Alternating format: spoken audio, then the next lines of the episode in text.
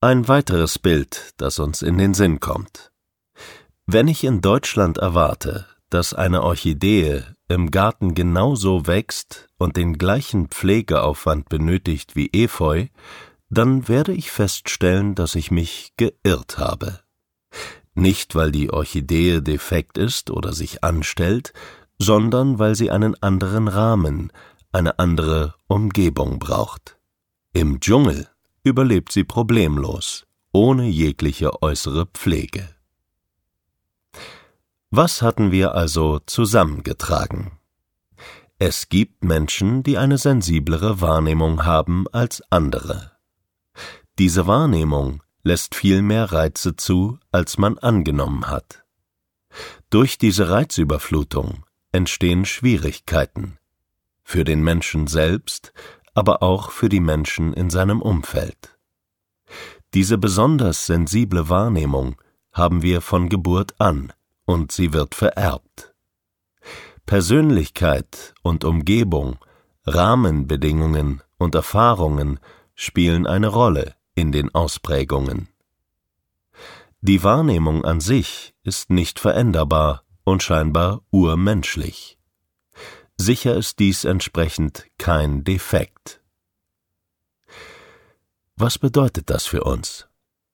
Welche Schlüsse sind daraus zu ziehen?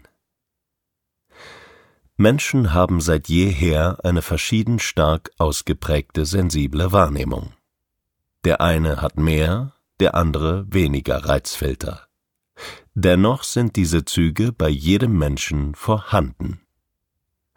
Wenn wir mal davon ausgehen, dass alle autistischen Menschen diese hochsensible Wahrnehmung haben, dann wäre es auch logisch, dass auch alle andere Menschen hier und da autistische Züge haben. So heißt es zumindest oft, sind wir nicht alle irgendwo irgendwie autistisch? Ja, klar. Denn wenn diese Wahrnehmung unsere ursprünglich menschliche Wahrnehmung ist, dann haben wir hoffentlich alle noch etwas davon.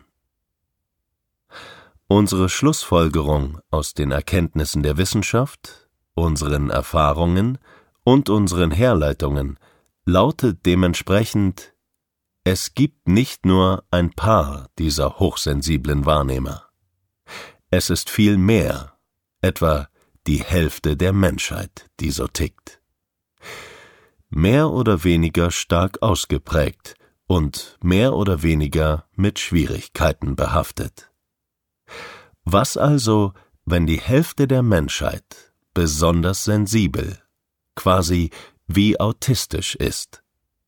Dann sprechen wir plötzlich nicht mehr von einem Phänomen, sondern von einer zweiten Norm. Warum sollte diese zweite Norm es nicht verdient haben, genauso gewürdigt zu werden, nämlich als integraler Bestandteil von Menschsein. Der passende Begriff dafür lautet neurodivers.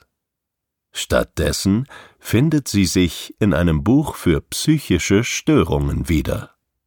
Diese zweite menschliche Norm muss neu definiert und betrachtet werden. Dies war die Geburtsstunde unserer Metapher von Wolf und Bär.